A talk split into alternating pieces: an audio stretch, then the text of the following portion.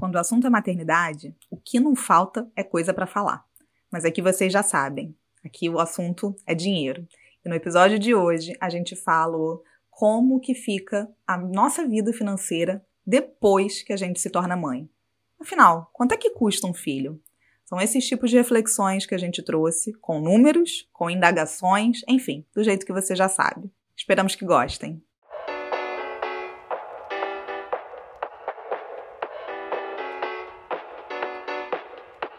Falar sobre dinheiro é muito mais sobre as nossas escolhas do que sobre matemática. Talvez você deva falar sobre dinheiro, um podcast para quem quer alcançar a independência financeira, feito por uma carioca que já chegou lá e uma paulistana que está no caminho. Eu sou a Vitória Giroto. E eu, a Carol Frigério. Aqui, falar sobre dinheiro não é tabu e a gente ama. Bora?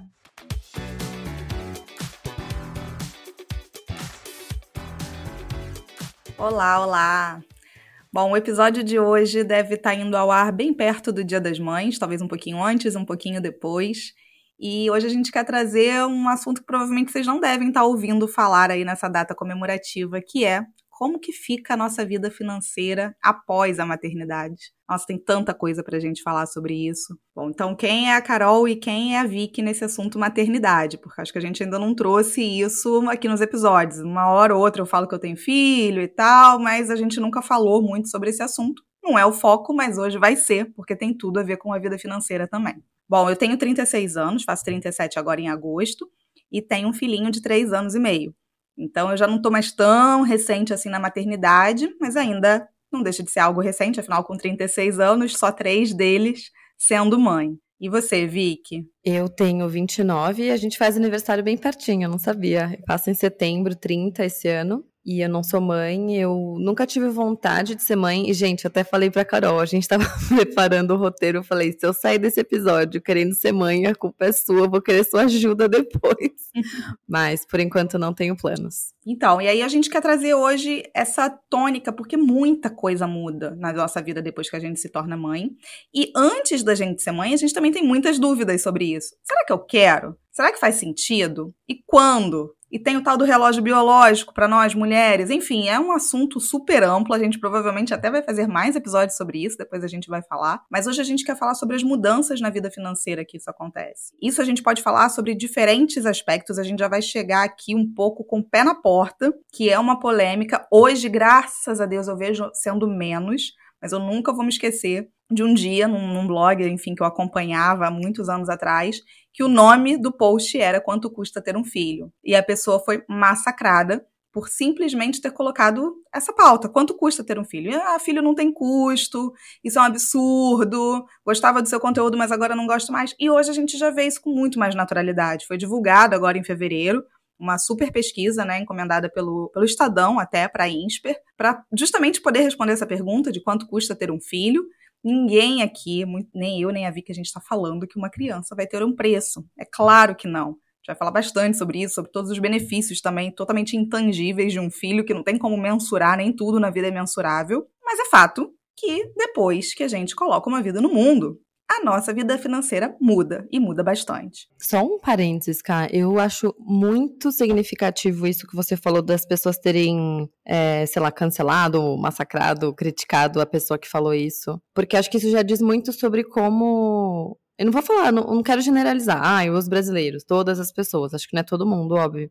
Mas como muita gente encara conversas que são difíceis em relação ao quanto algumas coisas são desafiadoras, né? De fato, tipo, ter filho são muitos gastos, a gente vai falar sobre isso, mas acho que é até um paralelo para, sei lá, realizar o sonho da casa própria ou, sei lá, conseguir fazer uma viagem, enfim, acho que tem muitas coisas que a gente põe na conta do sonho e não põe na ponta do lápis, sabe? Então, é, acho que assim como a gente pode até ter um episódio disso um dia, né, de, de imóvel próprio, que acho que é um, uma dúvida muito comum, né, de financiar, alugar e tal, é uma conta que a gente é, tem, tem um, um, componente emocional muito grande, acho que filho talvez até mais, mas não significa que a gente não deva fazer conta, é só isso que a gente quer trazer, né?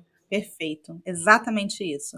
Ninguém aqui está falando que a decisão de ter ou não um filho precisa ser derivada de uma decisão financeira. Por favor, pausem, voltem de novo. A decisão de um ter um filho, ela não deve ser pautada somente pelo viés financeiro, mas sim o viés financeiro influencia nessa decisão. Sem entrar no mérito aqui de filhos não planejados e que mesmo assim foram muito bem-vindos, não vamos entrar nessa seara, mas é um fato que, se possível, quando a gente planeja uma chegada de um filho, a gente planeja em diversos aspectos. A gente já planeja se o nosso relacionamento está sólido para ter um filho, ou pelo menos deveria, né? Se o nosso relacionamento está sólido para ter um filho, se a nossa carreira, não que ela vá permitir ou que tenha timing para isso, mas eu tô na vibe, eu quero, né? Eu quero nesse momento parar e, e também poder me dedicar mais a uma criança. E eu tenho condições financeiras para isso. E que condições financeiras são essas? Quanto custa, no final das contas, ter um filho?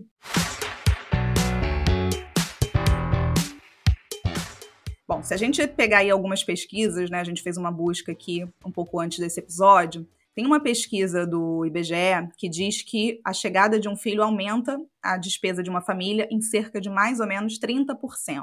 Tá? Então, isso daí ele pega percentual. Aqui, sem ainda distinção de classes, que a gente vai adentrar nesse mérito, mas eu não sei, vi que quando você olha esse número assim, 30%, você que ainda não está nesse métier de pensar e tal, mas você fala assim: ah, caramba, é muito mais do que eu imaginava, é pouco para você. Como é que soa esse número? A primeira coisa que me veio na cabeça quando eu pensei nesse número foi: caramba, a pessoa não poupa mais, né? Porque se, assim, é extremamente raro uma pessoa poupar 30% da renda, e se na média as pessoas gastam 30% da renda com filho, a primeira coisa que me veio na cabeça é isso, tipo, ou a pessoa já não poupava e aí começou a abrir mão de outras coisas para encaixar um filho nesse orçamento, ou o que ela poupava, ela não poupa mais. É, ou os dois, né? Tipo, se ela poupava menos de 30%, uma parte disso, quer dizer, tudo isso ela não vai mais poupar e ainda vai comer um pedaço do orçamento dela anterior. Então, é a primeira coisa que me vem na cabeça. E, e a segunda é, caramba, uma coisa tão grande assim tem que ser minimamente planejada, assim, se para fazer uma compra atípica, eu já fico aqui fazendo conta, botando na planilha, imagina para uma coisa que por, sei lá, 20 anos ou mais vai afetar o meu orçamento em 30%, sabe? Então isso me, me balançou, ouvi isso, falei, caramba, é um número alto. E eu, a pesquisa nunca me perguntou, nunca respondi essa pesquisa do IBGE, nunca me, me indagaram, mas eu vou falar que, na minha realidade,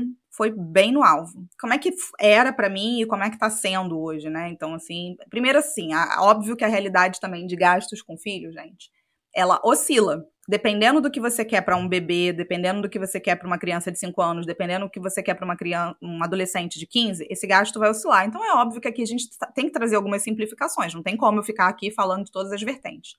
Então é óbvio, 30% ali é uma faixa que o IBGE colocou. E agora eu vou trazer a minha experiência que não quer dizer absolutamente nada, porque cada um é cada um. Mas bateu muito em 30%.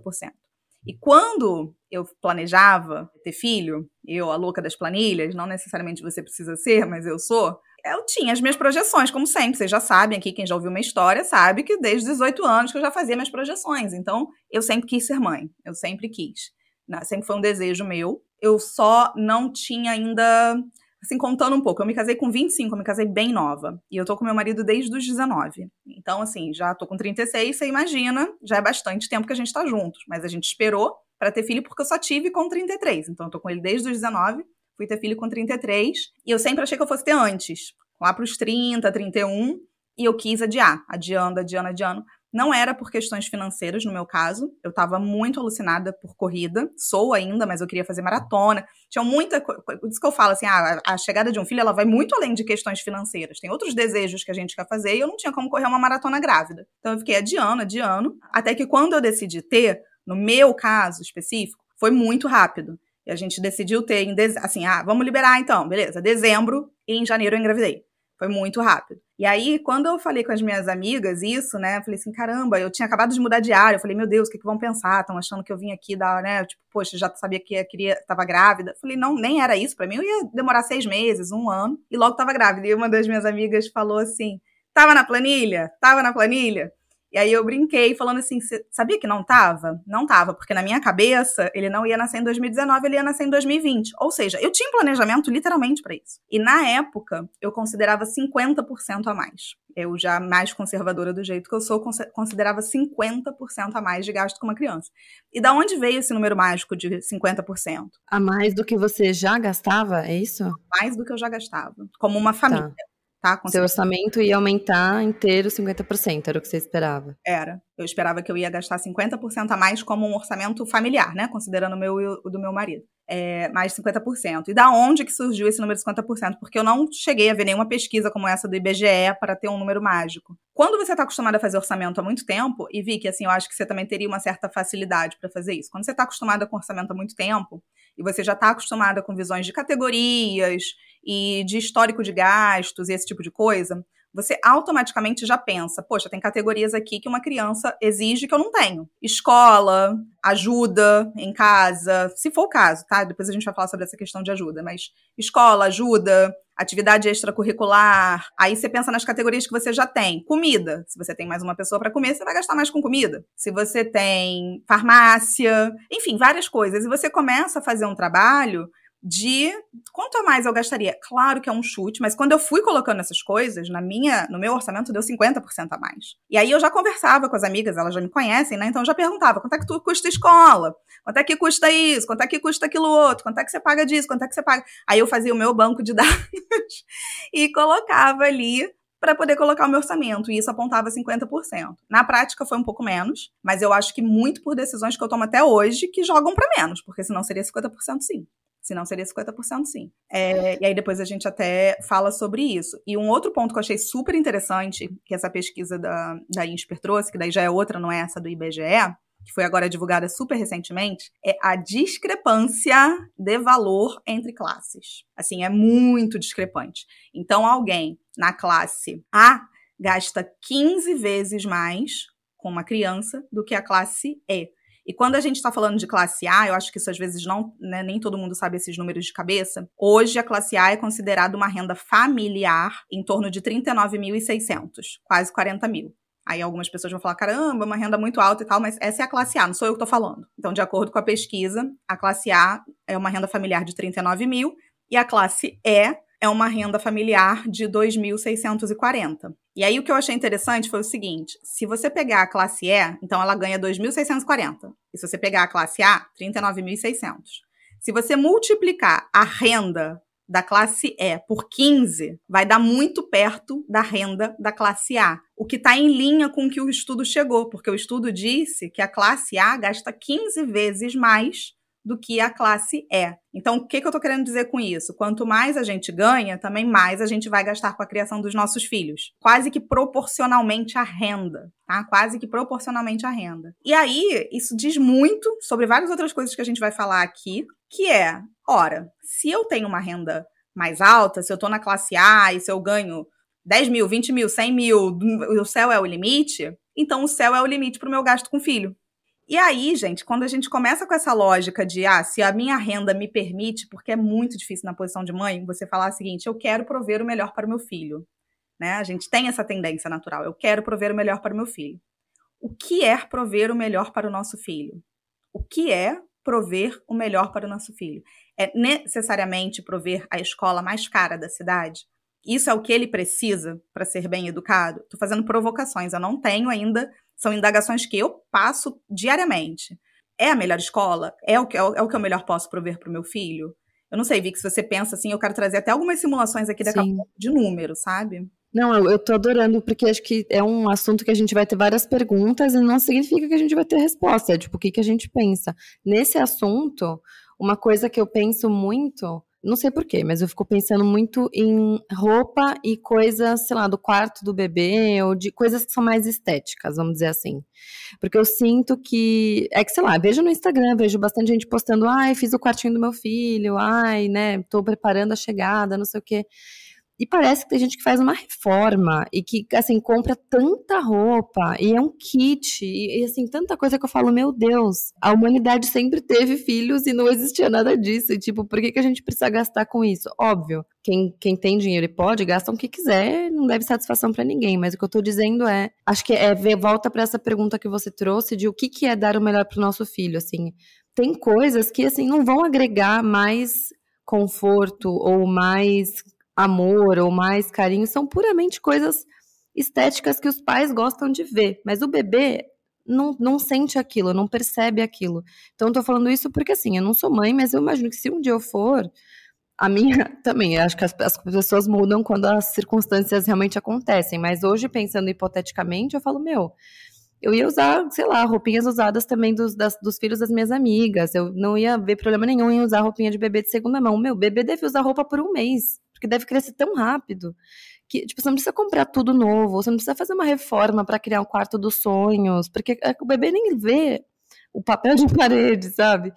Então, enfim, eu fico pensando nisso, de tipo, eu pensaria em quais são as categorias em que eu realmente quero investir e quais são as categorias que eu vou ser a mãe hippie, tipo, que eu vou falar, meu, meu filho não vai nem perceber isso, sabe? Eu não preciso torrar dinheiro com, com isso. Não, total. E assim, é, achei muito engraçado você falar isso, porque eu tenho post, assim, quem, é, no Facebook, de época de Facebook, que circulava uma matéria que na Finlândia os pais lá eles podem escolher entre receber um auxílio do governo ou receber um kit bebê. E esse kit bebê consiste em, sei lá, um, um paninho, uma roupinha, não sei o que, e um berço. E o berço, ele é tipo uma caixa de papelão. Tipo uma caixa de papelão e você coloca. E eu falei, gente, né? Isso eu, há sei lá quantos anos atrás, postava isso, falava assim: meu filho vai nascer na Finlândia, porque, cara, isso é mentalidade, não sei o quê. E todo mundo, pelo amor de Deus, que absurdo. E não sei o quê. Tinha um outro ainda entrava na vibe e o, o resto absurdo. De fato, eu não coloquei meu filho numa caixa de papelão não coloquei. Mas, o que, que essa mentalidade trouxe para mim? Né? Até ia falar sobre isso um pouco mais à frente, mas já que a Vic trouxe esse ponto, eu me dava taquicardia, aí pelo meu jeito, de ver, tipo assim, ah, eu vou para Miami fazer um enxoval. Isso não passava pela minha cabeça, na minha cabeça, tá? Tipo, eu fazer uma viagem para comprar. Não, viagem para mim é para viajar. Então eu queria viajar e conhecer lugares e não passar enfurnada dentro de um outlet. E aí a gente fez, a gente estava com uma viagem já programada antes de eu saber que estava grávida, que foi a nossa última viagem posterior, que foi em 2019, 2019 isso, que foi para Itália. E aí era as Dolomitas, um monte de coisa e tal. E eu estava grávida já e falei assim: "Ah, vou aproveitar para comprar uma coisa ou outra que eu preciso, que lá fora é mais barata, o carrinho que ele ia usar. Hoje em dia tem super parecidos no Brasil, mas na época não tinha. E eu voltei assim com, sei lá, três sacolinhas e as minhas amigas, cara, não é possível, Carol, porque, tipo, cabia assim num cantinho, porque eu tive o privilégio também de ter sobrinhos. Então eu tinha muita coisa herdada, roupinhas de amigas, porque eu tinha super essa vibe. Na verdade, na gravidez, isso eu me arrependo um pouco, porque eu passei a gravidez inteira usando roupa emprestada, isso eu me arrependo porque eu falava assim, eu não me recuso a comprar uma calça que eu vou usar por seis meses, então eu vivia com roupas emprestadas, só que assim, eu, se eu já não sou muito ligada em estética de moda, vocês imaginam nessa época, né? Então às vezes eu tava em palco dando palestra, assim, com auditório cheio, toda, aí todo mundo assim, é, né, porque é Carol. Então me arrependo um pouco, acho que não precisa Ai, eu adoro isso em você. Tipo assim, tem liberdade poética porque você tá grávida, sabe? Então deixa, deixa ela. Eu tô rindo de mim mesma. Mas aí comprei pouca coisa. E como é que foi o quarto? E essa, assim, essa todo mundo fala, sério, só você para dar essa sorte. Não é sorte. O que que aconteceu? Eu falei, gente, a criança vai passar no berço. Aí eu comecei a fazer perguntas para pessoas que tinham filho. Seu filho usou berço até qual idade? Seu filho usou berço? E aí eu recebi as respostas mais aleatórias de crianças que não usaram berço de crianças que usaram berço durante três anos, de crianças que usaram berço durante seis meses. Eu falei assim, como que alguém dá, na época eu vendo os berços assim maravilhosos, né, tipo 3 mil, 4 mil reais num berço, que eu não sei nem se vai ser usado. E aí eu falei assim, vou para o OLX. O OLX vai patrocinar o episódio aqui, o OLX. Vou para o OLX. Falei, aí, falei, aí comecei a buscar os berços e tal, não sei o quê. E, e, e, os móveis. Cheguei numa loja, que era uma loja carésima no Rio de Janeiro, que estava fechando as portas porque a família dona da loja estava se mudando para os Estados Unidos e estavam fazendo uma queima de estoque. E eu fiquei assim, mas será que isso é verdade ou não? Porque eles não podem anunciar no LX, né? Consegui, sei lá, entrar no Instagram da mulher. Conclusão. Mobilei o quarto do meu filho com preço abaixo de custo, porque eles estavam fazendo a queima de estoque. E isso porque, ah, foi sorte? Foi que sorte. Claro, tipo, um, um berço que custou 200 reais de uma marca super, né, com um colchão ainda e tal, foi uma super sorte. Mas é a mentalidade de você entender que para certas coisas, graças a Deus, a gente evoluiu muito. Hoje a gente tem um monte de grupos, sabe, de desapego e de que encara isso como assim, não dá para ficar comprando tudo novo. Acho que a alta do dólar foi uma coisa assim, maravilhosa para o universo maternal acostumado a fazer enxoval e comprar 50 milhões de coisas que não saberiam se seriam usadas. Acho que isso foi muito bom. Ok, se você quer isso, isso era um sonho seu e tal, mas é fato. Todas as amigas que foram falam: eu comprei mais do que eu deveria. Eu comprei mais do que eu deveria. Então, essa facilidade que a gente tinha antigamente, aí veio pandemia, veio alta do dólar, te faz sair da caixinha e te faz pensar em outras possibilidades de você encarar esses custos da maternidade do que aquele negócio de que tem que fazer a coisa perfeita. E isso, gente, aí indo para a derivada, é o de menos, porque quando a gente, antes de ter filho, a gente tem essa preocupação que a Vic teve, que era a preocupação que eu tinha. Ah, o enxoval, quanto que vai custar? Ah, as roupinhas. Gente, isso é nada. Isso é nada perto do que vem depois. Não, o que vem depois, a gente estava pesquisando pro episódio, eu quase caí para trás. Isso é nada, isso é nada. Porque a gente consegue improvisar ali e fazer. Então, se a gente fica muito preso a isso, o que, que a gente já começa com o pé, o pezinho assim meio estranho? A gente já começa a se auto acostumando que tudo tem que ser sempre tudo do bom e do melhor. E aí depois a gente quer tudo do bom e do melhor sempre, entendeu? Quando a criança faz dois anos, quando a criança faz três anos, quando a criança faz quatro, cinco, seis.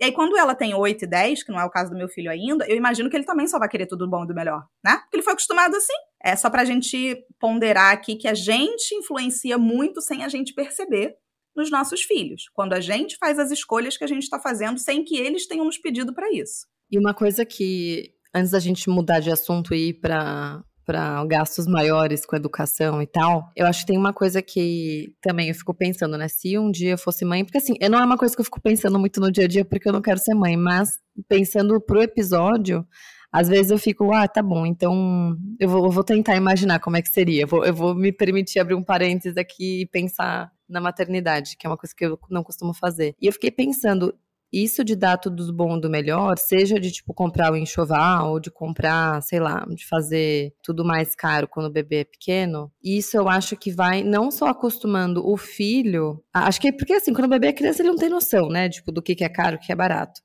Mas eu acho que vai muito também criando esse costume na cabeça dos pais de tipo, não, o que for pro meu filho é o que é o mais caro, ou é o melhor. Ou é, sei lá, não, jamais vou dar um negócio usado para meu, meu filho. Ou imagina, vou pegar uma coisa de segunda mão. Ou, ah, imagina, o filho do fulano usou e agora eu vou usar. Tipo, eu acho que é muito mais também para os pais se acostumarem de, do que os filhos, porque a, a, partir de um certo momento só, né, que as crianças devem entender, tipo, ah, o que, que é caro, o que é barato, o que, que é de marca. Mas eu acho que para os pais entenderem isso, para eles também irem, irem se acostumando a que pais a gente quer ser e que pessoa a gente quer criar. Porque eu acho que isso, se os pais têm isso muito na cabeça de tipo, ah, não pode ser nada de segunda mão, ou tem que ser o mais caro, enfim, você vai começando a fazer escolhas que vão. Sabe o efeito borboleta? São escolhas que depois vão, vão afetar outras milhões de escolhas. Então, por exemplo, se você se importa com marca ou não, que tipos de comentários você vai fazer perto do seu filho em relação à roupa dos outros ou à roupa dos amiguinhos dele, que vão fazer ele começar a achar que ele tem que usar isso ou dependendo de onde ele for estudar, sei lá, as pessoas com quem ele vai interagir, nesses ambientes, é, marca e aparência e custo, enfim, é uma prioridade nesse círculo social? Tipo, isso vai moldar muito o custo de vida, provavelmente, da família por muitos anos. Não é? Acho que começa nessa época, mas depois isso vai virando um efeito exponencial, né? Total. E sem querer, Ó, eu que tenho essa mentalidade, eu diria frugal. Eu acho que eu tenho essa mentalidade dentro de mim, é fácil para mim ser frugal, não é um sacrifício. Você entra nessa vibe. Porque quando o meu filho ia nascer, eu falei assim: tinha um negócio de roupinha de maternidade. Você aprende um monte de coisa, né? Aí tinha roupinha que vai tirar a foto da maternidade. Falei, maravilha, tem um monte de primo, essa roupinha usou duas vezes, vai usar a mesma roupinha. Que absurdo você fazer isso com seu filho, que absurdo, a primeira roupinha que ele vai usar. E aí, no final das contas, eu comprei a porcaria da roupinha, entendeu? Que ele usou três vezes, super sufocante, nenhum bebê gosta daquilo. E assim, eu me arrependo. E eu entrei nessa. Se eu entrei nessa para isso, imagina quando que a gente não tem essa mentalidade, a gente não entra nessa para um monte de coisa. Não tô falando aqui, gente, por favor, tá? Se é o seu sonho colocar uma roupinha no filho, vai atrás disso. Não tô querendo julgar. É só porque não era o meu. Não era o meu, e eu fiz porque, ah, imagina se você não fizer. E quando a gente é mãe é diferente, porque quando é com a gente eu sustento, né? Eu lá grávida, como eu falei, sustento, porque é comigo, não tô nem aí. Mas quando é com filho, você já começa a pensar, ai, será? Será que não? Será que sim? Será que é assado? E aí quando você vê, você tá provendo seu filho com tudo, em detrimento de uma certa insegurança que nem era para ter. E aí, agora entrando aqui, saindo desse radar de bebê, como eu falei, que não é nada perto do todo. Aliás, não é nada nem perto do todo de tudo de bom que a maternidade traz, tá? Quero deixar isso claro em vários pontos aqui do episódio, porque eu sou muito realizada sendo mãe e quero falar todas as viradas de chave que isso já me trouxe, assim, enfim, para mim é a maior escola da vida. Mas é, saindo um pouco disso e voltando para os números, porque não deixam de ser, vamos falar de escola, tá? Que é um gasto que vai acompanhar a criança aí por muito tempo e é uma das coisas mais difíceis, porque escolher o berço, etc., isso é fácil, porque não vai impactar tanto assim na vida dele. Mas a escola é uma escolha, assim, que tira o sono de todo pai e de toda mãe. Então, quando a gente está vendo, eu moro no Rio de Janeiro, o que por si só, também a pesquisa já mostra, quem mora aí nas grandes capitais e está ouvindo, Rio de Janeiro, São Paulo, etc., Brasília, 50% a mais, tá? De largada, em média, do que custos em, pequenos, em pequenas cidades. Então, já tem essa grande diferença. E a gente sabe que em escola essa influência é muito grande. Escolas em grandes capitais custam muito dinheiro. Então, talvez se você não é de uma grande capital, você vai ouvir alguns valores aqui, você vai falar, essa, essa louca que tá fora da realidade. Não tô. Não tô fora da realidade do Rio de Janeiro. Então, se a gente pegasse uma pessoa que vai colocar, vamos supor, três cenários. Uma pessoa que vai estudar numa escola, poderia ser gratuita, temos boas escolas gratuitas também, mas estamos falando daquelas que custam, porque as boas escolas gratuitas, pelo menos no Rio de Janeiro, são sorteio.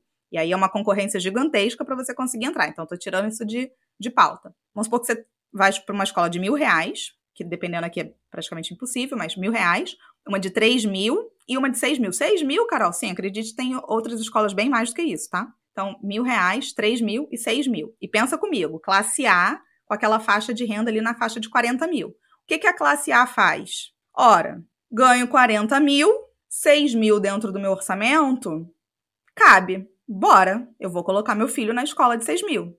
E aí eu tenho o segundo filho. E o segundo filho vai para a mesma escola do primeiro filho. E aí só aí já foram 12 mil, né? Tipo, tum, 12 mil, porque cabe no meu orçamento. Será que cabe? Será que não cabe?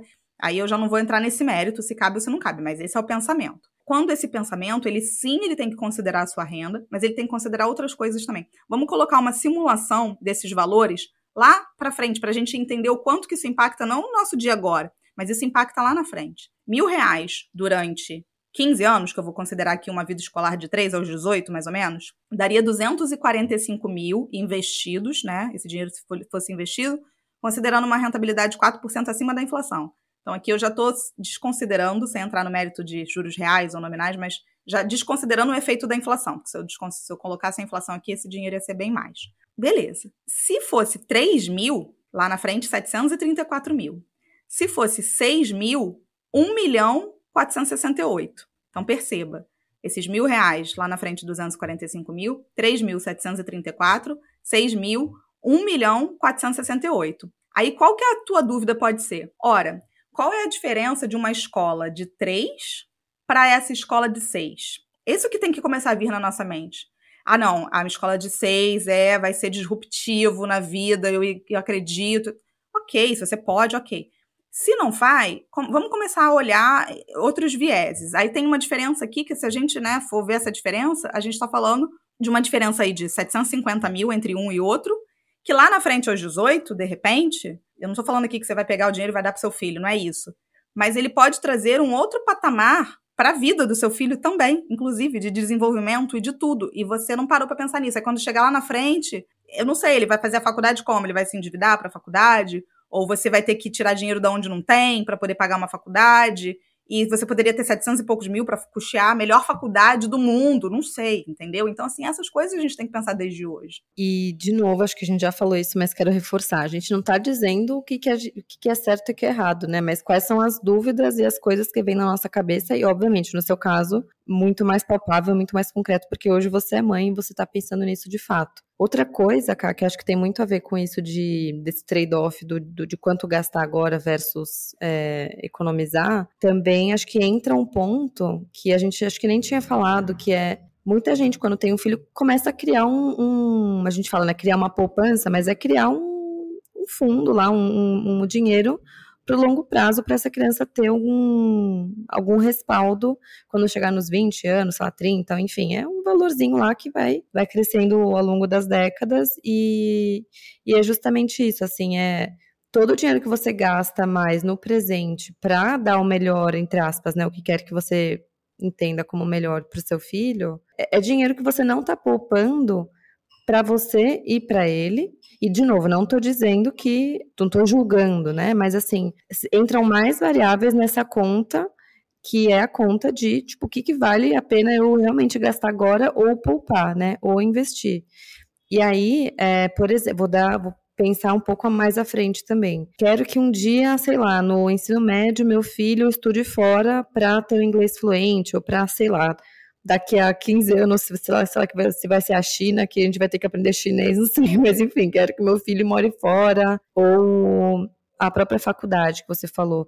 Eu acho que o que a gente está tentando dizer é entender o, o, impacto no longo prazo dessas ações no curto prazo, o que é mais complexo nesse caso, porque de fato você está olhando para a escola como algo de longo prazo. Né? A, você, a pessoa pode estar tá ouvindo e falando, não, mas eu estou gastando mais agora justamente porque é para o longo prazo.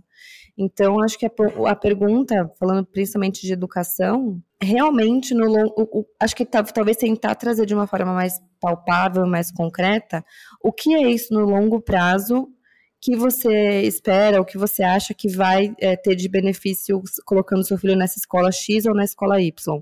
Por exemplo, essa é uma escola que, sei lá, você, acho que vai muito num, num ponto filosófico, né, do que, de que ser humano você quer criar. Tipo, essa é uma escola que é super focada em vestibular e você quer que seu filho passe numa, numa baita de uma faculdade com 17 anos, você quer que seu filho estude no exterior, você quer que seu filho seja formado de uma forma, sei lá, mais construtivista, mais é, liberal e, putz, depois tudo bem, ele faz um cursinho. Eu acho que são muitas variáveis que entram nessa pergunta. Eu não estou respondendo nada, eu estou só trazendo vários pontos, mas é porque é uma, é uma reflexão, no fim do dia, é uma reflexão sobre longo prazo, sobre o que você quer para o seu filho, e não só quando tiver 18 anos, né, mas enfim, quando, quando você tiver a sua idade mais 15 ou mais 18, né? Tipo, ah, se eu tiver filho também com essa idade, cara, quando eu tiver, sei lá, 50, como que eu vou estar? Tá? Tipo, eu acho que eu vou conseguir ainda sustentar ele naquele momento, qual que é a minha profissão,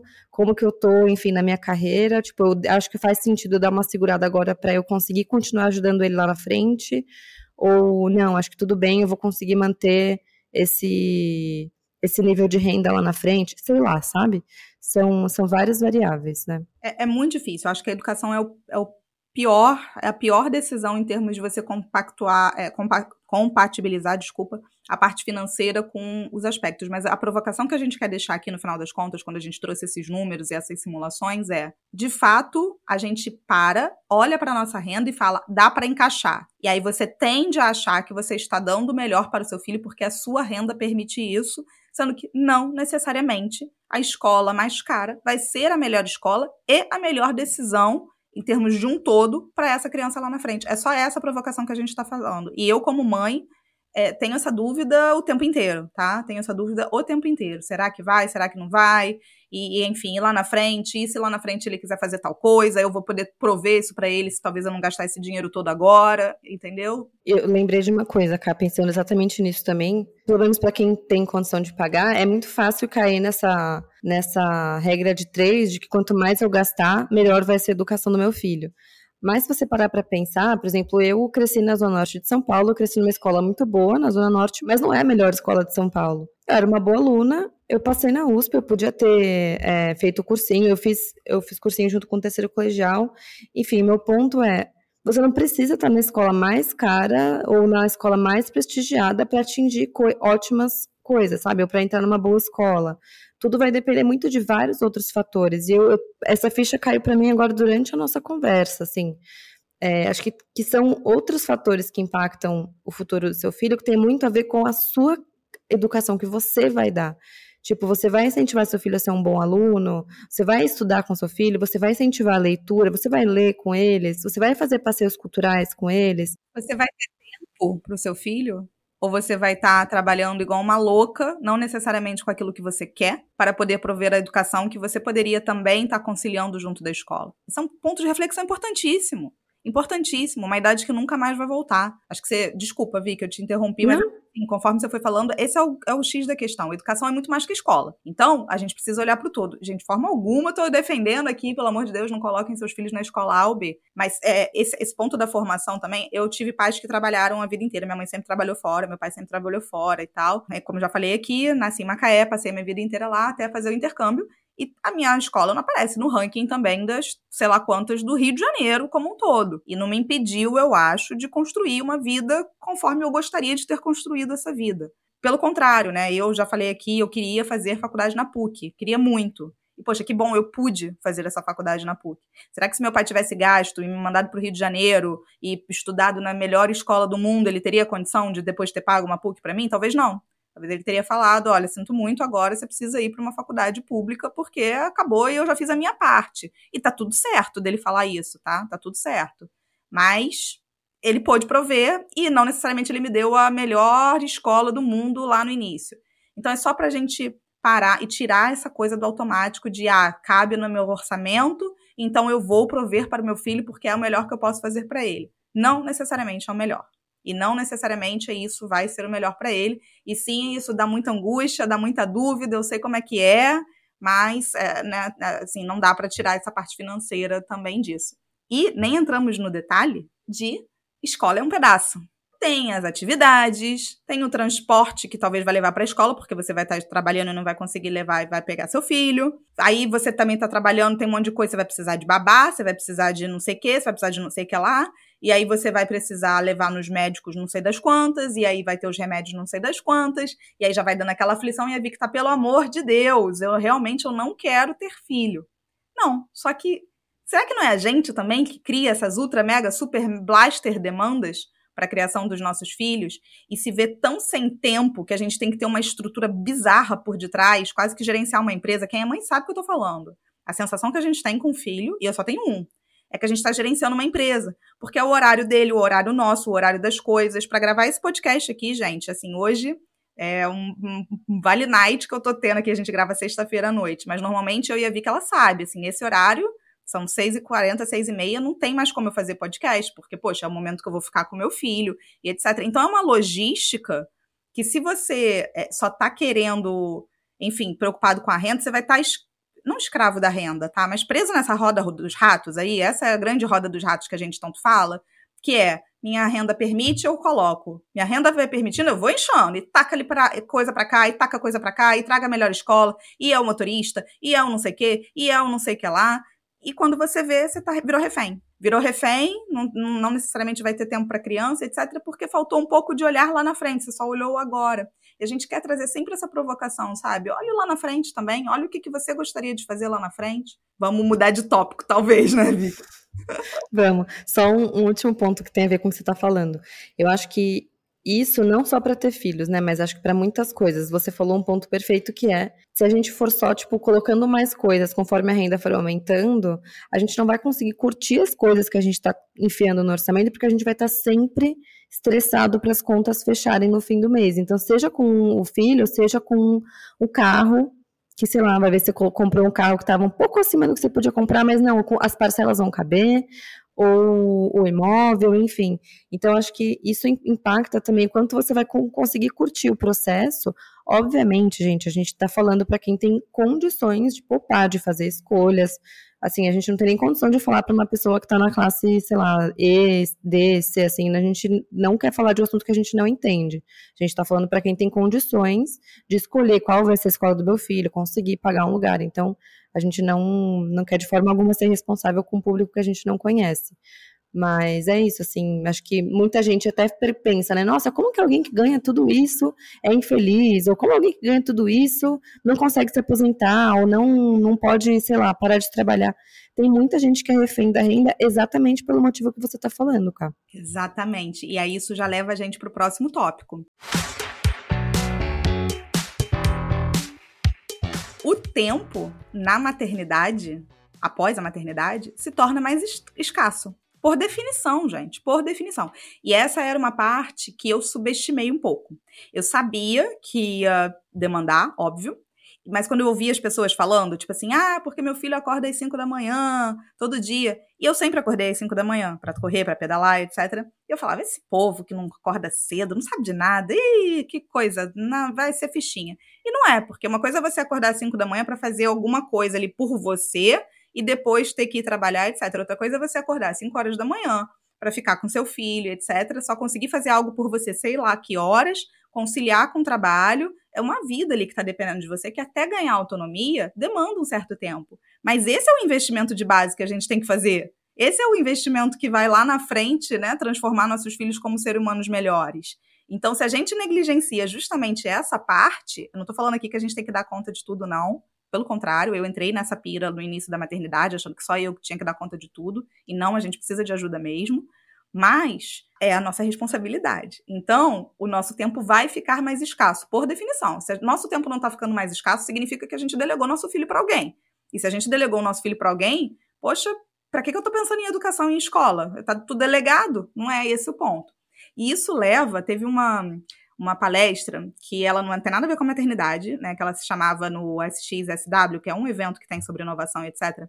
Recentemente, que a palestra se chamava Get Ready for a, hundred, for a Hundred Year Life, que é se prepare para uma vida de 100 anos. Nossa, eu queria muito nessa palestra. Mas aí eu ouvi, porque tem o, a, o áudio dela, e peguei algumas referências, assim, de um gráfico que mostraram que é um gráfico super interessante. Depois eu descobri que é até é um gráfico famoso, que é um estudo lá americano que foi apresentado lá no SXSW, que a nossa curva de idade versus satisfação com a vida, gente, olha que gráfico importantíssimo, idade versus satisfação com a vida. Ele é um U, ele é um U. Então, significa dizer que aos 10, 20 anos, a gente está num patamar, depois esse patamar vai descendo, descendo, e ele atinge o auge da insatisfação, entre aspas, justamente ali na fase dos 40, 50, tá? Mais ou menos ali, ele está descendo, ele está descendo, os 30 ele está descendo, descendo, descendo, atinge o poço ali entre os 45 e depois ele começa a subir de novo. Eu não vou entrar aqui no porquê disso, tem trocentas mil explicações para isso, mas o fato é que uma dessas explicações é quando a gente está com 40, 45 anos, a gente tem crianças para dar conta, a gente tem trabalho para dar conta, a gente tem boletos para pagar e o nosso tempo também para a gente pensar em fazer as coisas que a gente gosta começam a ficar mais escassos. Então isso vem depois da maternidade, é por isso que a gente às vezes a gente ouve a maternidade com esse ar de peso. Ai, porque é difícil. É difícil. É difícil. Não vou falar aqui que é fácil. Tem ela também é igual é difícil correr uma maratona e eu quero correr outra, porque é muito maravilhoso. Então é difícil, mas a gente tem que estar tá, de alguma forma preparado para isso e a vida financeira é um baita pilar para isso. E pensando no que, que acontece nessa época, cara, é, imagino que seja uma época em, em que as pessoas também estão começando a pensar na, na carreira de uma forma mais puta, eu não tô com mais todo aquele gás, ou eu não sou mais o candidato mais novo, ou eu não sou, sei lá, já faz mais anos que eu parei de estudar, enfim, então deve vir essa tensão profissional também, né? Com certeza. Com certeza. E aí, assim, nesse quesito, eu agora tô numa outra vibe. Eu acho que talvez isso.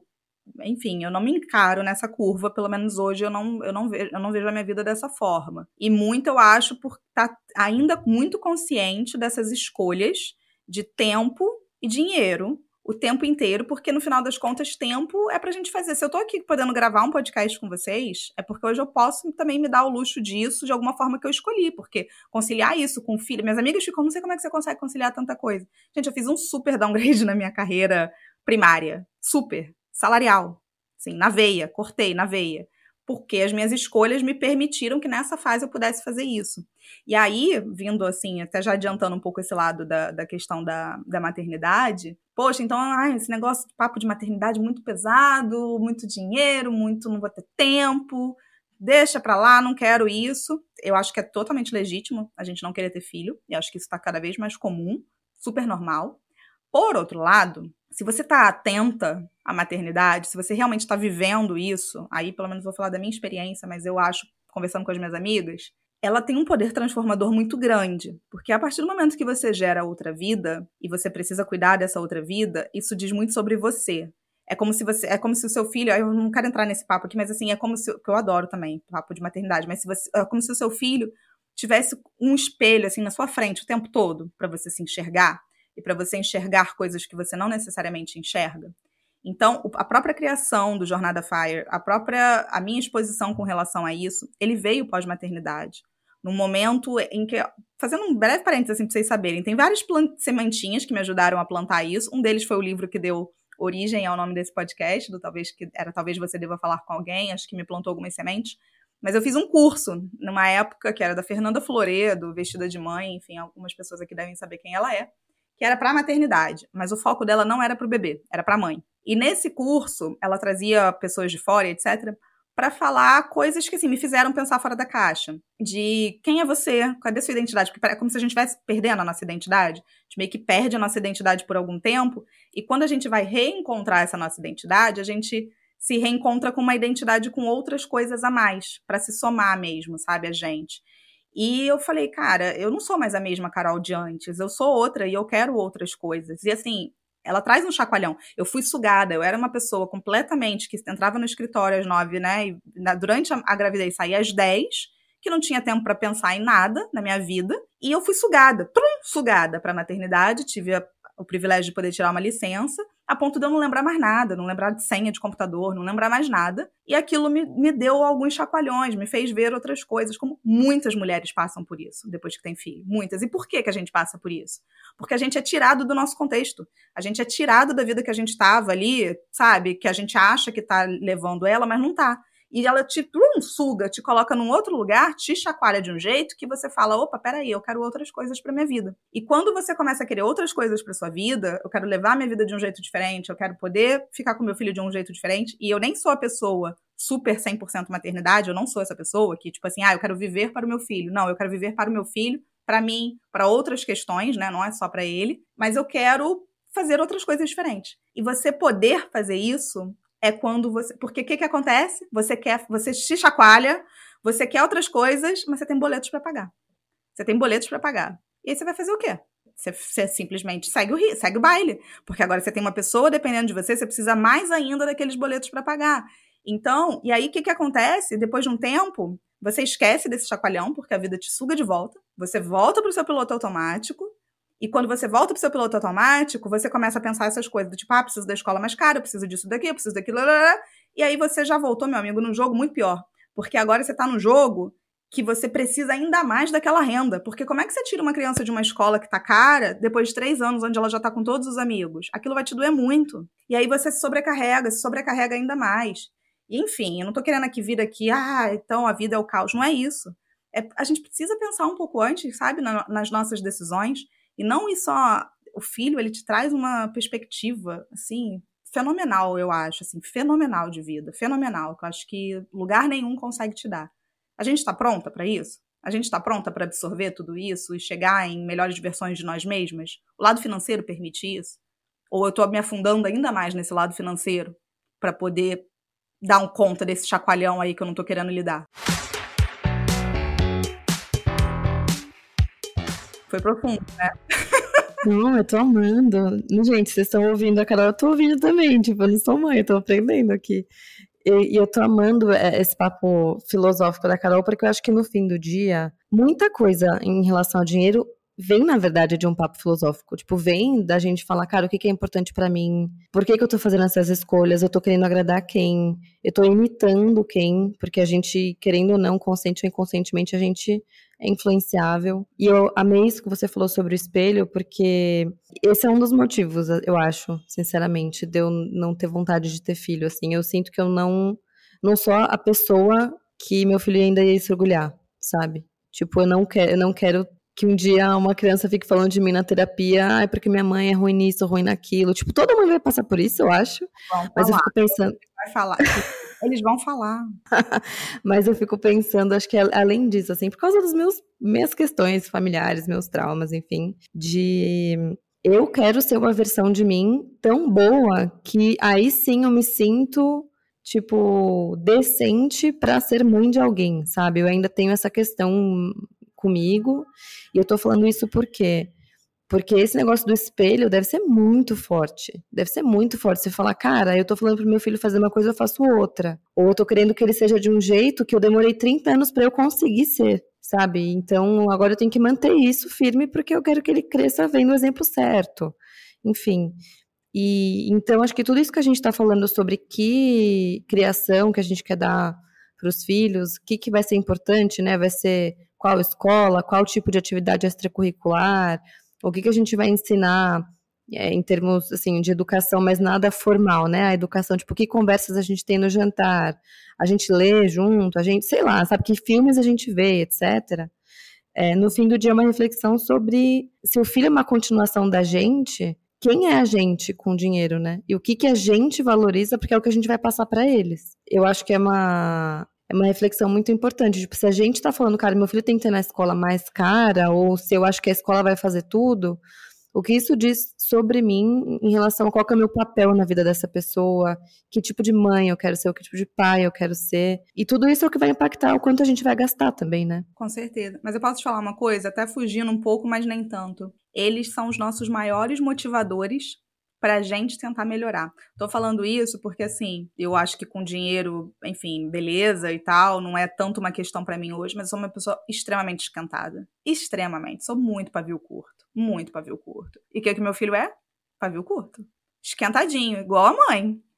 E aí, ele tá. E a todo momento, teve, um, teve uma hora hoje que eu explodi, nem é com ele, porque é engraçado, né? Com ele é, é que eu menos explodo. O meu marido, que é super mais tranquilo, mais ponderado, etc., é muito mais duro com ele até do que eu porque eu acho que eu tento me policiar tanto para ser melhor com ele, que entendeu? Que assim, justamente por ele estar tá com esse espelho, o tempo inteiro eu falo assim, não, eu não quero ser eu que estou fazendo ele explodir, e aí para mim é uma super questão de como que eu vou dar limites, mas ao mesmo tempo não explodir e etc. Cara, e ele me faz mil vezes melhor com relação a isso. Ainda tem muito que evoluir, mas muito, assim, anos luz porque eu sou uma pessoa esquentada. Isso não é ser uma pessoa com uma, né, não é em termos de inteligência emocional, não é o melhor dos mundos. A gente está sempre esquentado, sempre estressado, sempre tudo isso. Acho que eu já melhorei muito e as decisões que eu tomei de trabalho acho que me ajudaram muito para isso. Eu fico só imaginando se eu tivesse com a minha vida de antigamente. Eu acho que eu estaria surtada.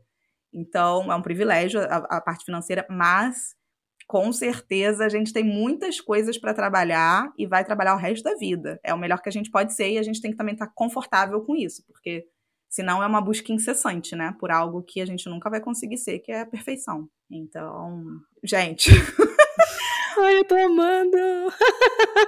De hoje é muito mais do que finanças, literalmente, né? Eu tô, eu tô pensando que a gente pode um dia, daqui a um tempo, fazer um episódio com, com mais mães, tipo, mais mulheres que são mães. Acho que seria legal. Isso acho que nem tava no roteiro, mas tô pensando aqui. Teve alguma escolha que você fez recentemente, ou que você tá pensando em fazer, que, que envolve dinheiro, que você tá no momento de decidir o que, que você vai fazer? Que seja para o seu filho? Então, eu acho que o tempo todo, na verdade. Assim, decisão importante mesmo, eu tomei no ano passado, que foi muito com essas contas. É, eu tive. Quando eu fui para Quando eu, ele nasceu, eu fui muito de peito aberto. Eu era muito sem noção, eu acho, com maternidade. Eu fui assim, é, vou dar conta, tá tudo lindo. achava que a licença maternidade era férias, sabe? Vou tirar férias de seis anos, imagina. De seis anos, de seis meses. E um mês a gente ficou, beleza, full time ali o tempo inteiro, e depois eu falei, cara, eu preciso de ajuda. Meu marido na época trabalhava em São Paulo, ficava três dias em São Paulo, eu falei, eu preciso de ajuda.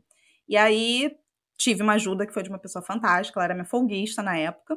Quando, aí ela me ajudava duas vezes por semana. Depois, quando eu tava recuperando a vida, assim, lá no quarto mês, que eu, tipo assim, voltando a vida, ó, oh, a vida ainda existe tal, não sei o quê, dá para fazer as minhas coisas, veio a pandemia. E aí veio a pandemia, aquela neurose, não sei o quê, enfim, quatro meses e tal. Eu tive uma, eu tive uma maternidade muito atípica, porque ele estava com quatro meses quando teve aquela, aquele fechamento total. Então não tinha convívio com os avós, não tinha ajuda nenhuma, era o dia inteiro em função disso. Enfim, depois essa pessoa voltou, mas eu tava falando dela, né? Ela voltou pra cá pra casa e virou a babá dele quando ele tinha quase um ano já, né? Uns dez meses, uns nove meses assim, uns oito, nove meses. Aí ela virou babá. Ela era uma pessoa fantástica. E eu sempre fui contra ter babá. Na minha cabeça de antes da maternidade, eu era tipo assim: não existe a possibilidade de eu ter babá. Não existe. Não era nem pela questão financeira, eu simplesmente não queria. E depois eu, eu falei: não, preciso.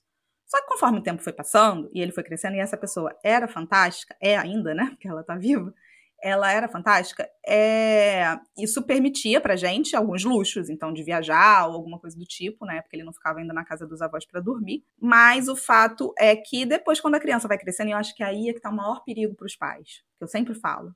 Conforme ele foi crescendo, as necessidades deles passou a ser outras. Então ele estava na creche, ele ficava mais tempo, eu poderia me esquematizar para poder, ah, eu sei que muita gente vai falar que não consegue de jeito nenhum, mas aí eu volto para aquele negócio do é, se você também não pode abdicar de algum tempo, você tem que ter toda uma estrutura por trás, e essa estrutura por trás custa dinheiro. Então a gente precisa estar ciente disso. Para você prover esse dinheiro, você precisa trabalhar mais, e aí volta para aquela roda lá. Então eu não queria entrar nessa roda, e aí eu tive que dispensá-la. Então eu fiz assim, gradualmente, ela voltou a ser folguista uma vez por semana, etc.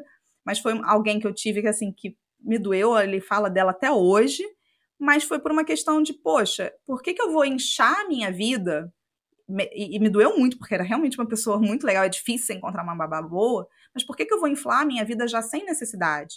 Sabe? Para ter um luxo, porque ela vai ficar com ele pouco tempo. E aí depois vai ficar sem ter o que fazer, e não sei o que, nananã. Então, assim, foi uma decisão difícil para mim, mas isso me, me, me, me, traz coisas até hoje. Então, eu tenho até ajuda com ele de manhã, pontualmente, é, três vezes na semana atualmente, por algumas horinhas. E eu vou, eu sou muito atenta a isso, muito atenta. Então eu não vou inflando, sabe? Ah, vai fazer a natação, cara, então o que, que vai sair? Ah, vai, vai fazer isso, o que, que vai sair? Vai começar isso, o que, que vai sair? O orçamento está sempre ali, escancarando as nossas decisões. E a gente precisa olhar para ele. Se a gente não olha para ele, a gente vai adicionando coisa. É muito fácil adicionar coisa, gente. É muito fácil. E aí você, quando eu vejo, porque essa é a realidade que eu vejo, quando eu vejo, tudo bem também, cada um faz a sua escolha. Aqui eu escolhi a independência financeira. Se eu escolher a independência financeira, eu não posso achar que a minha vida vai ser de adicionar coisas o tempo inteiro. Não vai. Entendeu? Não vai. Então, o tempo inteiro é para uma coisa entrar, o que, que sai? E é assim. E assim vai seguir durante um bom tempo, entendeu? Durante um bom tempo. Cara, eu gosto muito disso que você falou, porque eu acho que a, a expressão independência financeira pelo menos para mim, vem uma imagem da pessoa no Caribe tomando um, uma, sei lá, uma pinha colada num, num abacaxi. E parece que a pessoa.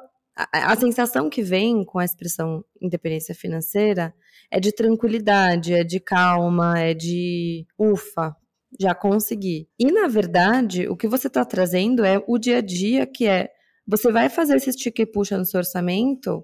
Não só você, todo mundo faz, né? Mas você também vai continuar fazendo esse e puxa no orçamento, assim como todas as pessoas, porque senão você vai comer o, o, patrimônio que você construiu e você não vai mais ser independente, você vai construir e depois destruir. Então, acho que é, isso é muito legal, porque você mostra que dá trabalho, mesmo depois que você atingiu o que você queria. Você tem um trabalho para conseguir manter isso, porque senão, é o que você falou, você vai inflando, vai inflando o seu custo de vida, e, e eu acho que isso é muito, acho que é pouco falado, pelo menos é, não sei, acho que você está nos, nos, ambientes mais do pessoal do movimento FIRE, né, que atingiu dependência mais cedo, mas eu acho que isso é pouco falado no geral, assim, o quanto que a gente tem que continuar fazendo esforço, mesmo e não necessariamente só quando chega na independência, mas quando começa a ganhar mais, por exemplo. É por isso que muita gente se enrola mesmo ganhando bem, foi o que aconteceu comigo. Porque a sensação que dá é que quando você ganha mais, ou de quando você já tem dinheiro pouco guardado, seja lá 50 mil, 100 mil, 500 mil, sei lá, a sensação é que parece que você vai ter que relaxar. Mas não, tipo, se você relaxar, você vai dar vários passos para trás de novo. Sim. Então, eu adorei esse exemplo. É, é bem isso, e é para sempre. E, na verdade, gente, se a gente parar pra pensar, ah, então não quero mais esse negócio de independência financeira, vou alcançar a aposentadoria padrão lá na frente. Você acha que um aposentado faz o quê? Se ele quiser realmente ser independente financeiramente que ele vai fazer um cruzeiro, sei lá, das quantas todo mês, porque agora ele se aposentou. Não é assim que a banda vai tocar, entendeu? A não ser que você, sei lá, descobriu a fonte do dinheiro. Não foi o meu caso, entendeu? Meu dinheiro veio através do trabalho, eu não ganhei na loteria, não, entendeu? Não veio do céu, não caiu do céu. Mas eu acho que é por isso que a independência financeira ela é tão fascinante, na minha opinião, de ser nesse longo prazo. Porque é um aprendizado. A gente não aprende a gerir dinheiro em um mês, em um dia. Isso é um aprendizado ao longo do tempo. E quando você está com clareza das suas escolhas, você está tranquilo com relação a isso. Assim, é, qual, qual é a escolha que eu tenho para fazer? É, eu, sei lá, eu tô com uma jornada reduzida no meu. Eu, eu, hoje em dia eu tenho dois trabalhos, tá? Para deixar bem claro, eu tenho dois trabalhos. Eu tenho o meu trabalho como concursado, eu tenho o meu trabalho como planejadora financeira. São dois trabalhos concomitantes que eu faço, que eu só consigo fazer de uma forma leve, porque eu tomei uma decisão que muita gente não pode tomar, já falei, né, de abandonar meu cargo é, comissionado, de reduzir a minha jornada, e isso me permite que eu tenha um outro tempo para conciliar essas duas coisas, porque eu não gosto de fazer transições, nunca fui a pessoa do rompante. Eu gosto de fazer transições graduais, mas eu já estou nessa, daqui a pouco vai fazer dois anos. É óbvio que em algum momento eu vou ter que fazer uma escolha, é óbvio. E aí a questão é, qual é a escolha que eu vou fazer? Ou uma terceira escolha, então eu também não quero fazer mais nada qual a escolha que eu vou fazer? Eu prezo muito por ter esse poder de escolha. Isso para mim é a coisa mais importante da minha vida. Muito mais importante do que ter uma babá. Muito mais. Eu poder fazer essa escolha e saber que eu não tô sacrificando a minha independência financeira. Então eu levo de boa. Para mim, é isso que eu falei assim, eu tenho facilidade para levar uma vida desse jeito. Não é sacrifício para mim, não é. Então, quando também tá muito difícil, a gente se sente privado, sinal que o nosso planejamento não tá legal e ele não vai parar de pé.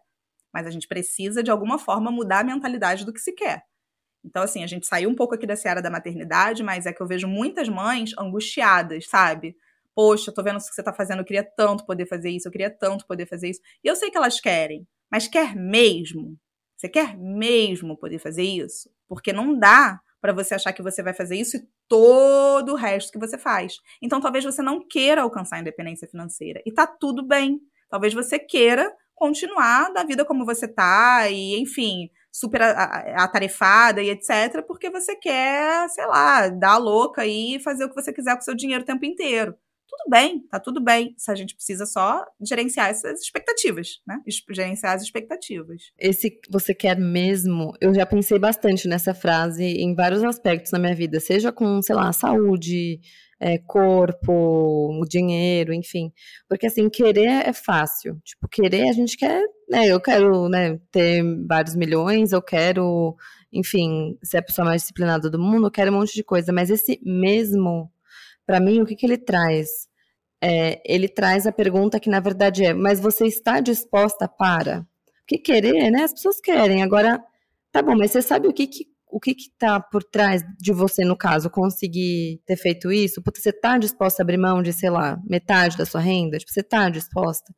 Então, é, eu sei que a gente sai um pouco do assunto, mas no fim do dia, é, você estava falando, né, de ah, a gente está falando de escolhas, qual que vai ser a sua escolha, e é um assunto pesado, porque a gente está falando de valores muito altos. Acho que, no geral, esse podcast, é, é por isso que a gente fala, né, que dinheiro é muito mais sobre escolhas do que matemática. É porque a gente sempre vai estar tá num dilema de abrir mão de algo seja falando de independência financeira em termos de ah, quanto que eu vou poupar agora ou depois, ou eu vou dar educação X ou Y para o meu filho, eu vou viajar aqui ou vou para lá, enfim.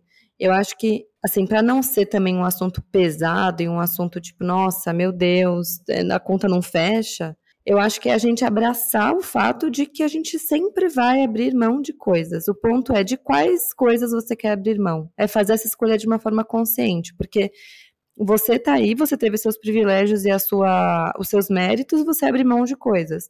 Eu tive os meus privilégios, meus méritos, e todo mundo que está ouvindo a gente também, e, e, cada um escolhe do que quer abrir mão, né? Eu acho que esse exemplo que você deu da sua amiga, que falou, cara, você realmente quer? Porque eu tive que abrir mão de várias coisas, você quer abrir mão disso?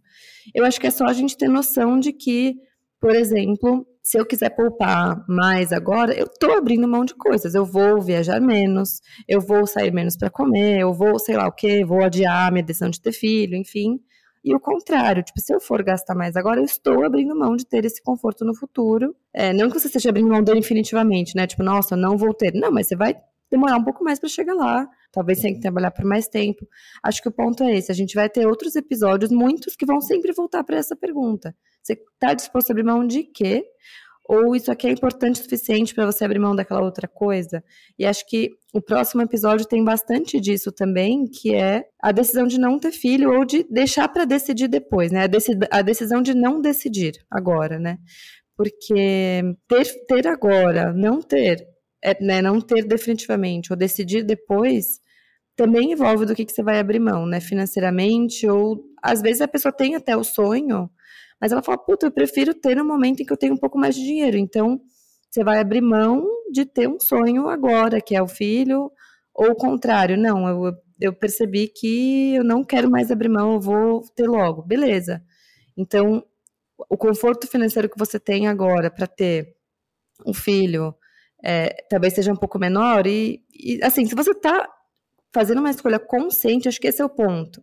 É fazer essas escolhas de, de, uma forma que você não se sinta a vítima, mas que você sinta, cara, eu escolhi fazer isso nesse momento, ou eu escolhi fazer isso depois. Porque acho que até em, em vários assuntos, né, eu, eu acho que para mim, não sei porquê, eu relaciono muito o imóvel com o filho, porque acho que são as duas coisas maiores, sei lá, que as pessoas compram não, né, filho, mas enfim, os gastos que são de longo prazo, quando as pessoas financiam e tal, que às vezes a conta não vai fechar, as pessoas fazem mesmo assim, e não necessariamente isso é errado. Uhum. É, tô dizendo no ponto de que é simplesmente uma questão de você, você tem noção de quais são ah, os trade-offs que você está fazendo, as trocas, a, a, qual, o que está em jogo nessa escolha? Putz, sim, talvez signifique que eu vou ficar mais uns X anos sem viajar para fora ou vou ficar uns X anos para poder pagar essa escola para o meu filho, ou para poder pagar essa, essa mensalidade do apartamento, sei lá, significa que eu não vou poder ficar saindo para comer fora toda hora e comprar roupa, sei lá, tô inventando. Eu acho que é só uma questão de fazer a escolha de uma forma consciente, porque, sinceramente, muitas vezes a conta não vai fechar. É a minha, minha percepção, cara. Concordo. E, e eu acho que, assim, talvez ainda não vai ter ido ao ar o episódio de Time, time Buckets que a gente falou aqui, mas re, re, acho que vale a pena trazer ele para cá. Enfim, é um conceito de. Igual o bucket list, que você tem a lista de desejos, também tem a, a, o conceito de time bucket, que é esse desejo cabe em qual hora? Porque quando a gente está falando de filho, não dá para eu querer ter filho com 70 anos, né? Ainda não é possível. Então, beleza, hoje a gente já tem algumas outras questões que a gente consegue adiar mais, a gente vai fazer um episódio especificamente sobre isso, porque é uma decisão que também pesa no orçamento. Já atendi várias mulheres que têm ali a parte de congelamento de óvulos e do quanto isso custa depois também para poder manter. Gente, isso é um custo, né?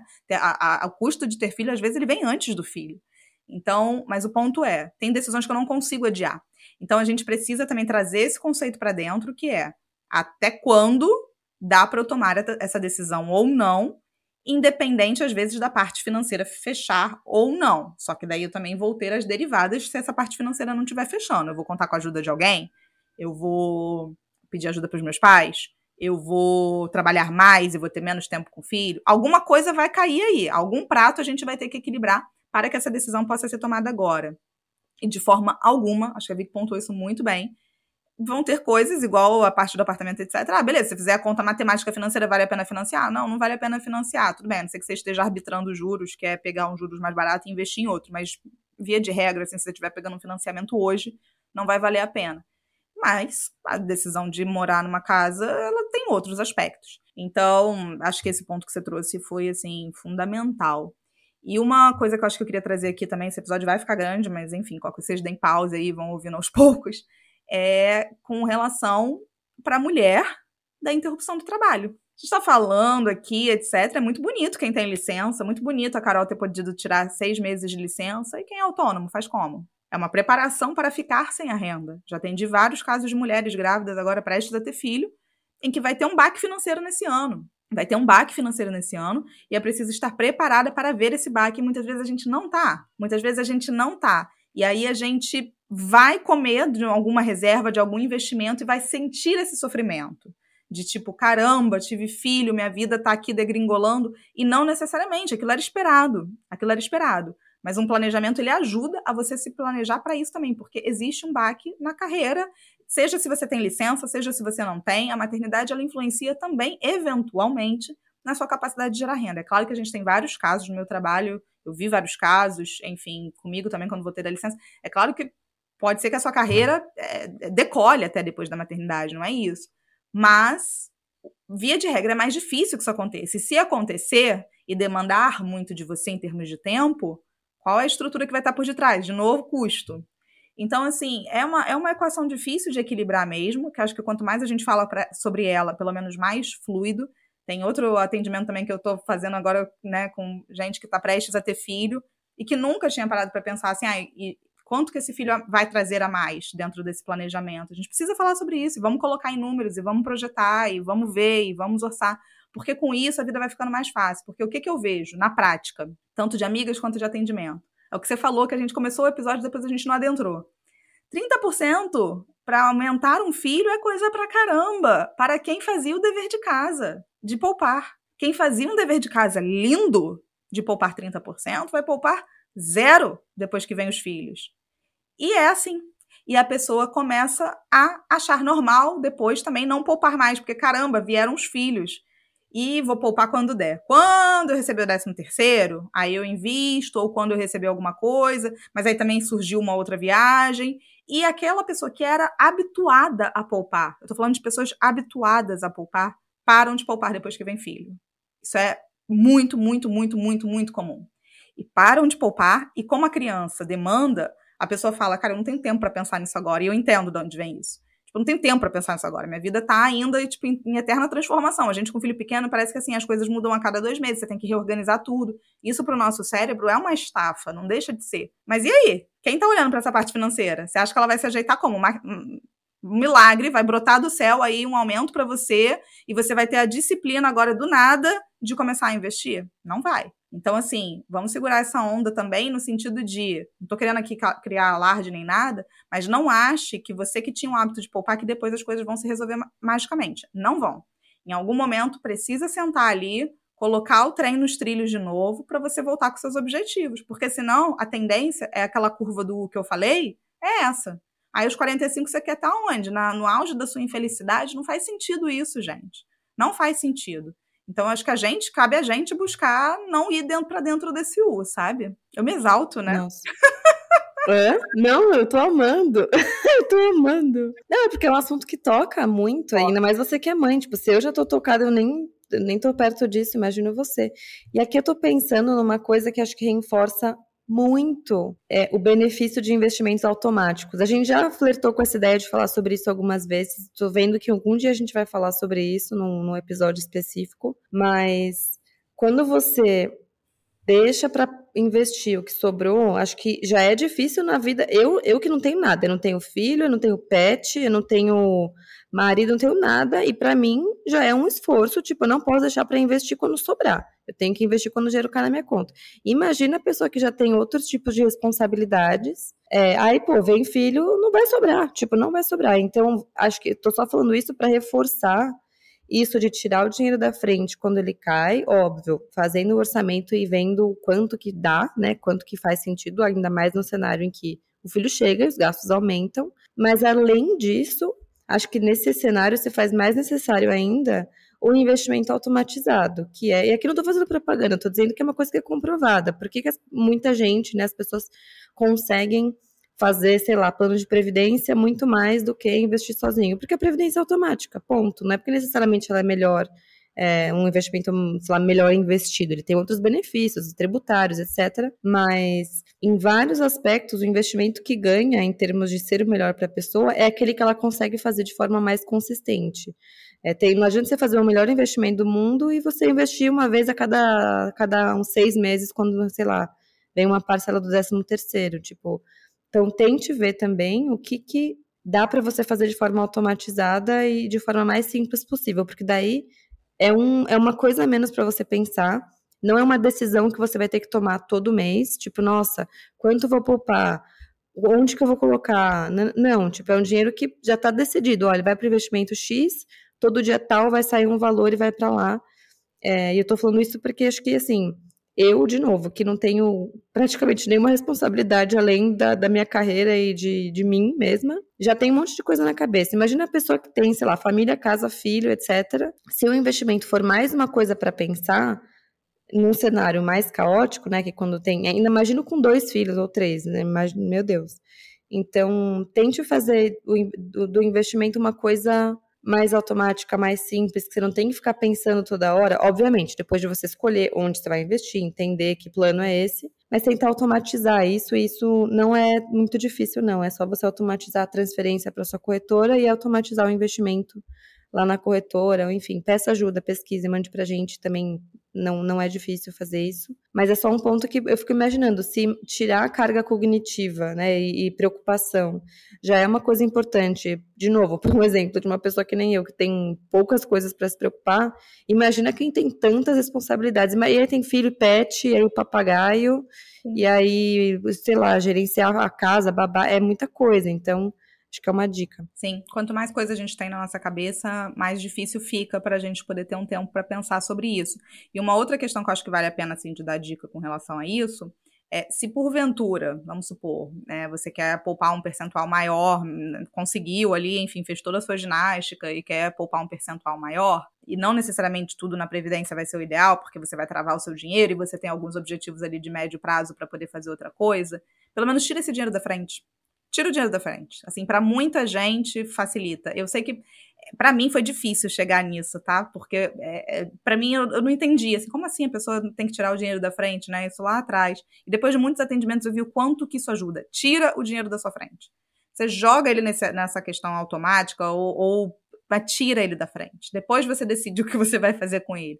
Se a gente parar para pensar assim, a gente fica muito focado nesse negócio de rentabilidade, rentabilidade, rentabilidade. Você gasta uma carga mental absurda para ganhar 1% a mais, sendo que era muito melhor você simplesmente ter investido um pouco mais. Então, vamos focar nos aportes, né? Enfim, a gente não quer sair daqui, daqui também, mas a maternidade traz um certo caos para nossa vida, um caos gostoso, mas um certo caos. Então, os investimentos não podem entrar dentro desse caos sem ter o lugarzinho dele ali.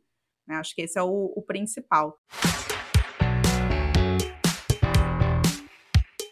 E agora também a gente, pra gente indo assim um, um pouco pro, pro final, né, ô Vicky? Eu não sei se a gente, se você, se a gente quer trazer tanto assim essa temática, mas só pra. Você já falou aí, ah, eu não quero ter filhos, eu tenho certeza que tem gente que tá ouvindo a gente e também talvez não queira. Ou, por exemplo, eu, eu falo para quem quiser ouvir, eu quero só um, eu não quero o outro, e eu sempre quis ter um, mas eu falava assim: ah, depois que nascer eu vejo, eu tô muito feliz com um, e a gente precisa se acostumar a saber o que a gente quer, né? Porque senão vão querer pela gente. Então, se você tem um filho, quando que vem o segundo? Aí você tem o segundo, quando que vem o não sei o quê. E, e, qual é a sua vontade com relação a isso e todo o entorno que tá? Porque isso vai muito além da questão financeira, mas vai da, da gente sempre se colocando de novo como protagonista das nossas decisões. Claro que um filho não é só da mulher, né? Tem é um casal que precisa decidir com relação a isso. Mas esse papo ele precisa acontecer e você precisa estar, tá, porque ah não, então né, então tem que ser ainda um casal, porque não tem que ser um menino e uma menina. E a gente vai entrando nessas neuras aí, e quando você vê, caramba, peraí, que vida é essa que eu tô tendo que nem era a vida que eu queria? Sabe? Então, assim, até que ponto essas decisões. E a gente acha que será que filho vai tirar a nossa liberdade? Porque a gente fala muito de dinheiro como um sentido de trazer liberdade, né? Será que a gente enxerga a criança? Será que essa criança vai tirar a nossa liberdade? Como é que você pensa sobre isso, Vicky? Assim, depois eu falo assim um pouco o que, que eu penso. Porque eu, eu tinha muita, muitos pensamentos sobre isso. Eu vou ficar sem liberdade e tal. Não sei, eu, eu fico pensando. E, eu, é, é engraçado, porque eu me sinto ridícula falando essas coisas, porque eu falo, cara, a maternidade deve ser tão Sim, um outro universo. Tipo, você deve entrar numa outra galáxia, porque você vive coisas, é verdade, que quem não é mãe nunca vai saber, assim, mas talvez imaginar. Eu tenho noção de que é uma visão limitada, porque eu não sou mãe e tal, e eu, eu não tenho esse sonho, mas mesmo assim, dinheiro não é a única coisa que me faz pensar. Eu falei, né, mais, mais cedo no episódio, tipo, tem uma questão muito pessoal, tipo, ah, que, que esse, essa criança vai achar de mim? Tipo, eu não, eu, eu não, eu não tô pronta para ser julgada por uma criança ainda. Tipo, eu quero me sentir melhor. Tem uma questão financeira e tem essa questão de, de liberdade, sim. E aí o exemplo que eu ia falar que eu acho que é ridículo, mas é real, é, eu fico às vezes de babado. Eu já falei, eu postei no, no meu Instagram esses dias o Charlinho, que é o, o cachorro do meu irmão. Eu falo que ele é meu sobrinho. Eu me tornei a pessoa que eu mais julgava, né? Eu falava, ah, não existe mãe de pet, tia de Agora eu sou tia de pet, sim, eu falo que ele é meu sobrinho. Mas, quando eu tô com ele, eu já me sinto com menos liberdade. E ele é um cachorro, que, tipo, não precisa de babá, de educação, de sei lá, de educação, sabe? Nada disso. E eu já me sinto, caramba, tem que acordar cedo para levar ele na rua, porque senão ele vai fazer xixi no meu sofá. Putz, ele tem que comer. Ó, eu vou no cinema, eu já fico aqui com um reloginho na minha cabeça porque ele tá sozinho em casa e eu não quero que ele fique muito tempo sozinho. Então, um dia eu falei, meu Deus, eu fico assim com um cachorro. A criança é um nível de complexidade que entra na sua vida que, que não, é, não dá para ser subestimado, né? E, e, acho que assim, quando você tem o um sonho, você fala, dane-se, é isso que eu quero, mas é isso que eu quero mesmo, então eu vou fazer, sabe? Tudo bem. Agora, como eu não tenho sonho, para mim isso pesa muito. Eu falo, putz, hoje eu não quero fazer nada, hoje eu quero acordar tarde, hoje eu quero, sei lá, eu quero ficar só cozinhando e quero ler e quero viajar.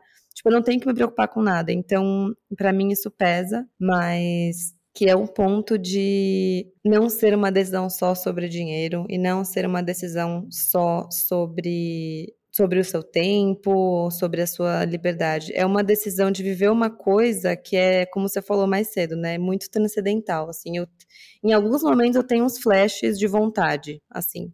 Tipo, algumas amigas minhas começaram a ter filho, eu já comecei, ai, que bonitinho. E eu nunca tinha gostado de criança. Então, comecei a querer pegar eles no colo, comecei a querer ficar de babá às vezes. Sei lá, eu acho que é uma coisa que, assim, quando você quer muito, você fala, beleza, eu vou comprar tudo isso, eu vou, sabe? Então, acho que se eu tô falando isso para quem tá ouvindo e não decidiu, a gente vai ter todo um episódio para nós indecisas ou que não querem, a gente vai falar disso, de congelar óvulo e tal. Mas eu acho que isso é um indicador muito grande de se você quer ou não, né? É tipo, você ouve tudo isso e ainda fala, vambora. Ou você ouve tudo isso e fala, hum, não sei. Porque eu acho que. Eu, eu vi uma frase uma vez que me marcou muito, que é: uma mãe falou, é, se, é, se você quer ter filho, tenha, porque é a coisa mais incrível que eu já fiz na minha vida. E se você não quer ter, não tenha, porque é a pior coisa que eu já fiz na minha vida. Tipo, ela falou que assim, ela foi do, ela já viveu os dois extremos na maternidade, sabe? Então, você que é mãe, você pode falar melhor sobre isso. Ah, super entendo essa frase. E quando a gente, às vezes, a gente olha para essa frase e fala, ai meu Deus, não, é uma montanha russa. Uma montanha russa de emoção. E é por isso que, que montanha russa dá aquele friozinho na barriga gostoso, né? No final das contas, a gente acaba gostando. Então é isso, assim, eu acho que é, é bem real. Eu, como eu falei, eu sempre quis ser mãe, eu nunca tive dúvida sobre querer ser mãe ou não. Eu sempre tive essa vontade de ter um filho. Mas eu tinha muita dúvida com relação ao, ao timing disso, à idade. Eu tive com 33, e se alguém me falasse assim, Carol, se você esperar até os 40, você vai estar no auge de tudo e etc., eu teria esperado. Hoje em dia, não. Hoje em dia eu percebo que eu fiz uma boa decisão de ter tido, mas naquela época, se alguém me falasse assim, fica tranquila, você vai estar com, com 60 anos, você vai estar cheia de energia, etc., eu teria esperado. Mas eu tinha esse receio dentro de mim da minha capacidade de energia. Né? E meu filho, ó, ele pegou energia assim, ó, e foi lá no universo, porque tem muita energia, muita energia mesmo, todo mundo fala. Então, era uma coisa que eu tinha essa inquietação de ter logo para poder ter um pouco de energia, apesar de que isso é muito individual. O que que passava pela minha cabeça? Não era questão financeira, porque eu já tinha essa matemática meio que equacionada. E como eu poupava muito, como eu já falei aqui, a gente tava, eu já sabia que eu ia continuar poupando mesmo depois de ter filho, porque a gente era um poupador extremo. Então, não era essa questão, mas era a questão de tempo. E eu sempre fui uma pessoa um tanto quanto, falo isso de boa, assim, porque eu falo isso para todo mundo, um tanto quanto egoísta nesse sentido. Eu sou uma pessoa que precisa muito do meu tempo, muito. Eu gosto de ficar sozinha, eu gosto de ter o meu tempo, eu gosto de ter minha liberdade, de sair, de fazer o que me der na telha. E eu sempre tive esse relacionamento com meu marido de muita confiança, assim, eu nunca me senti, apesar de eu estar com ele desde os 19, eu nunca tive esse sentimento de me sentir tolhida sabe? A gente tem uma relação de confiança onde a gente preserva o espaço um do outro, tem uma relação muito tranquila, e eu não sabia como que ia ser com filho com relação a isso. E o fato é, tira a nossa liberdade sim. Não vou falar que não tira. Tira. Hoje mesmo, hoje, assim, acho que a primeira vez. Não, já, já tive uma outra vez num mas assim, é raro gente vai para uma festa hoje, 9 horas da noite. Meu filho já tá com 3 anos e meio. Sei que várias mães fazem isso, mas não é uma coisa que a gente faça muito, até porque a gente não gosta tanto de sair à noite. Mas você vê, é toda uma logística. Ele foi para casa dos meus sogros, que, enfim, tiveram que buscar ele mais cedo. É todo... Não é assim, vou sair acabou, sabe? Exige um. E você já tá nervosa, será que ele vai dormir direito? Será que não vai? Manda aquela mala com 500 mil coisas. Então, tira um pouco da nossa liberdade, no sentido de a vida fica um pouco mais cheia de coisas para decidir. Por outro lado, é é o que eu falei. Ao mesmo tempo que tira, nos devolve ao mesmo tempo que tira liberdade, parece que nos devolve liberdade em dobro. Então, se hoje eu estou falando aqui sobre esse tema, eu devo muito ao meu filho. Muito. Porque ele me fez pensar coisas que eu não pensava antes. Ele me despertou para sentimentos que eu não, não, não sentia antes. Ele me trouxe outras lentes que eu não tinha antes. Então, é muito louco como que tira essa liberdade, mas se você estiver disposto, ele traz muito mais liberdade para você. E assim, eu ainda não tenho como falar muito assim de alguns planos que a gente tem, mas são planos que envolvem muita liberdade, muita, muita, e que veio com ele.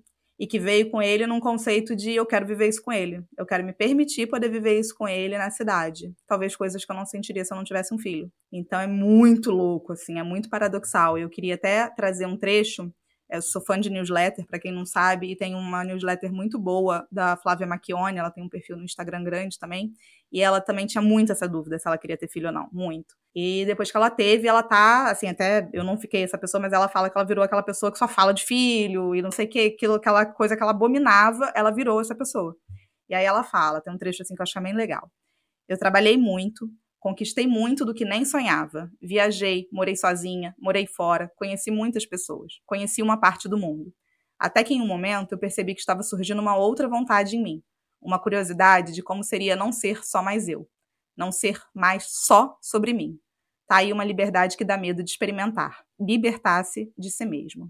Achei tão bonito isso que ela colocou, sabe? Porque é tão real. A gente às vezes fica com o receio da privação de liberdade que a gente vai ter, mas no fundo a gente está se libertando para outras coisas que a gente nem sabia.